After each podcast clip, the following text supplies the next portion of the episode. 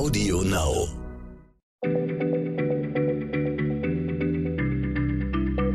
Schneller Schlau, der kurze Wissenspodcast von PM.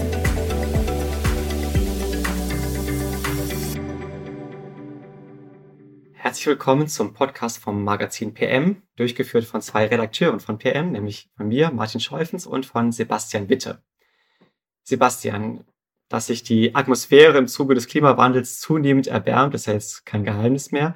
Und sichtbar ist das unter anderem, dass die Eispanzer in polaren Regionen schmelzen und ebenso auch die Gletscher in den Alpen auf dem Rückmarsch sind. Aber jetzt sagtest du letztens, dass in den Alpen es auch Orte gibt, wo das Eis wächst.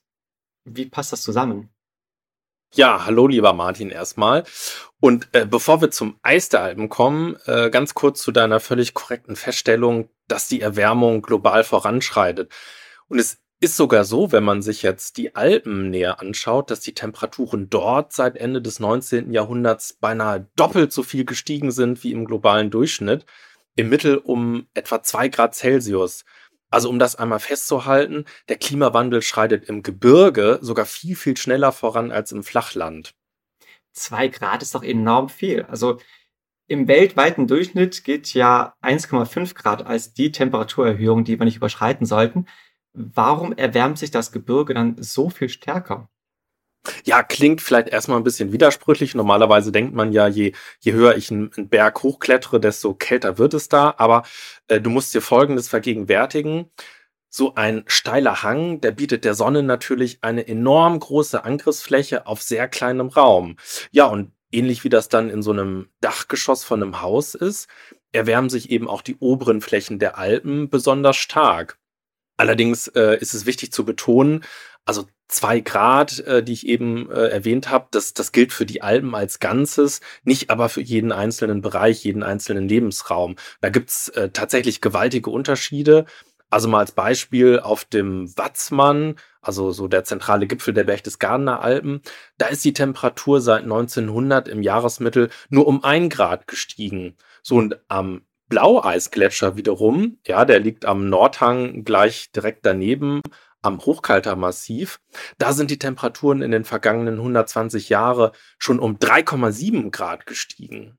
Also diese allgemeinen Klimadaten, die man da so heranzieht, die spiegeln oft eben nicht die tatsächlichen Bedingungen im Gebirge wider, wo die Strukturen sehr, sehr kleinteilig und verschieden sind. Okay, also bei lokalen Temperaturanstiegen von 3,7 Grad ist es jetzt auch kein Wunder, dass das Gletschereis mit beträchtlichem Tempo dahinschwindet. Ja, tatsächlich, so ist es. Und äh, Schweizer Forscher haben ermittelt, dass bis 2050, also im Grunde die Hälfte aller Alpengletscher geschmolzen sein wird und äh, der Blaueisgletscher oder vielmehr die paar Eisfelder, die von ihm überhaupt noch da sind, die könnten tatsächlich schon in sehr kurzer Zeit völlig verschwunden sein. Das ist eine furchtbar traurige Nachricht, auch wenn man sich mittlerweile dran gewöhnt hat. Also leider sich dran gewöhnt hat an diese Meldung. Man muss doch einmal überlegen, wie, was für ein Verlust das ist. Aber du meintest nun eben, es gibt noch Orte, wo das Eis wächst. Warum? Ja, das Spannende ist, und das ist vielen gar nicht so bewusst, dass es äh, in den Alpen eben nicht nur das oberirdische Eis in Form von Gletschern gibt, sondern auch eine Menge unterirdisches Eis. Und das findet man in riesigen Eishöhlen. Und davon gibt's äh, ungefähr 900 im Alpenraum. Es ist eine ganze Menge, weil das tatsächlich eher seltene Erscheinungen sind. Auch die weltgrößte Eishöhle, die Eisriesenwelt am Hochkugel im Tennengebirge, die findet sich in den Alpen. Und ja, tief in, in deren Inneren, da findet man also die faszinierendsten frostigen Gebilde. Wie kommt das Eis dort in die Tiefe? Ja, also solche Eishöhlen, die haben typischerweise Ein- und Ausgänge in, in unterschiedlichen Höhen. Und dadurch sind das sehr, sehr dynamische Gebilde. Und äh, den Effekt, der also bei den meisten Eishöhlen für die Eisbildung sorgt, den bezeichnen Wissenschaftler als Kamineffekt. Und der funktioniert folgendermaßen. Im Winter strömt also wärmere Höhlenluft zu den höher gelegenen Ausgängen.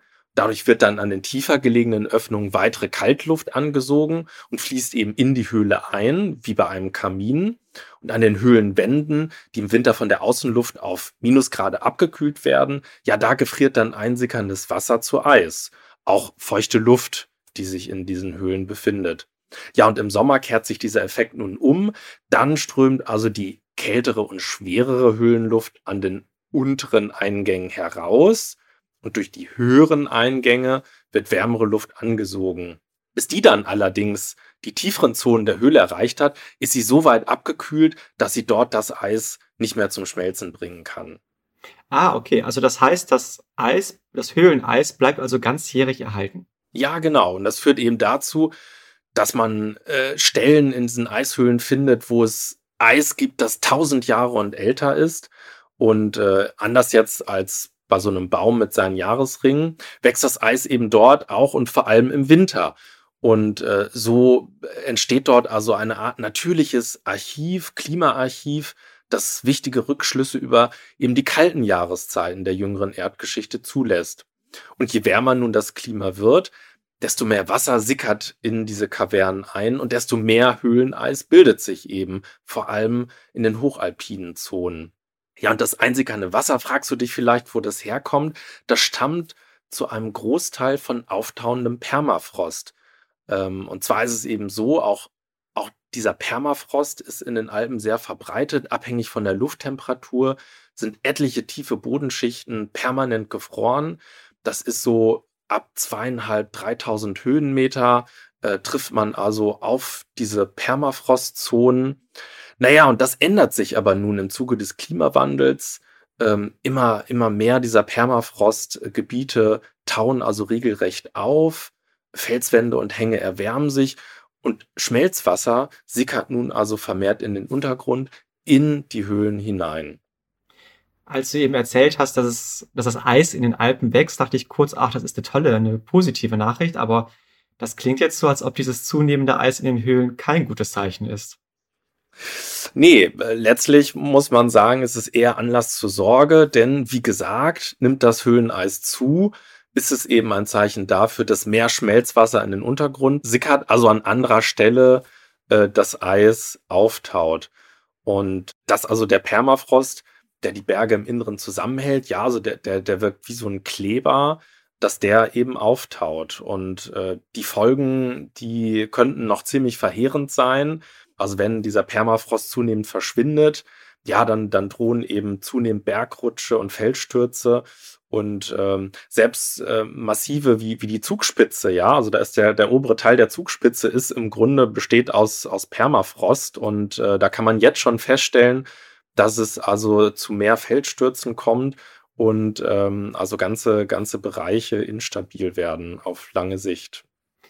Ich finde es verblüffend, dass der Klimawandel sogar die Berge angreift, sogar die Gebirge, diese massiven alten Gebirge angreift. Aber jetzt mal, vielleicht einmal am Ende nochmal kurz weg von diesem wirklich besorgniserregenden Szenario. Ich stelle mir diese unterirdischen Eiswelten ziemlich faszinierend vor. Kann man die auch als Nichtforscher besuchen? Ja, das kannst du, Martin, und äh, ich kann es nur empfehlen, weil die sind wirklich spektakulär. Also diese Eisriesenwelt am Hochkugel zum Beispiel, die lässt sich auf Führungen hautnah erleben. Und da steigst du als Besucher über mehr als 1400 Stufen durch so eine düstere und nur spärlich beleuchtete Unterwelt. Naja, irgendwann knipst der Höhlenführer dann seine Magnesiumbänder an. Ja, und dann schälen sich in, in einem gleißenden Licht äh, ganz tolle Konturen heraus. Ja, das sind meterdicke Eisstalagmite, die sich so der Decke entgegenstrecken. Ganze Kaskaden aus gefrorenem Wasser, die wie, wie so gefrorene Wasserfälle aussehen und die Wände in so ein glitzerndes Korsett hüllen. Dann gibt's so Formationen, die wie Quallen aussehen, die über so Säulenstümpfen erstarrt sind. Also wirklich sehenswert. Jetzt, wo du davon erzählst, fällt mir ein, dass ich als Kind, glaube ich, mal in so einer Höhle war. Ich weiß auch, dass ich eigentlich gar keine Lust hatte auf diese Wanderung, weil man erstmal ein bisschen in die Höhe musste und äh, meine Eltern mich eher hinterhergezogen haben. Aber als wir dann vor diesem Höhleneingang standen und dieses ganze Eis da war, da war ich völlig begeistert als Kind. Ich war vielleicht sieben, acht, neun Jahre alt. Und das war damals im Urlaub in Berchtesgaden, glaube ich. Ja, dann äh, war das bestimmt die Schellenberger Eishöhle. Und äh, die gehört zu einer ganzen Reihe eben von, von Eishöhlen, die tatsächlich für Besucher geöffnet sind. Ähm, sehr empfehlenswert sind auch die Dachstein-Rieseneishöhle oder die Hundalm-Eishöhle. Und äh, ja, falls du mal eine davon besuchen willst, oder äh, das gilt natürlich auch für unsere Zuhörerinnen und Zuhörer, kann ich nur empfehlen, macht euch mal im Netz schlau oder schaut gern in das aktuelle Heft von Geokompakt Und zwar haben unsere Kolleginnen und Kollegen von Geo ein ganzes Magazin über die Alpen herausgebracht, äh, in dem viele weitere tolle Tipps versammelt sind. Das kann ich auch nur empfehlen. Also sowohl in die Alpen zu reisen, äh, diese Höhlen zu besuchen, als auch eben in die Ausgabe von Geokompakt reinzuschauen. Lieber Sebastian, vielen Dank für diese Folge und ich freue mich aufs nächste Mal. Tschüss. Sehr gern. Tschüss. Schneller Schlau, der kurze Wissenspodcast von PM.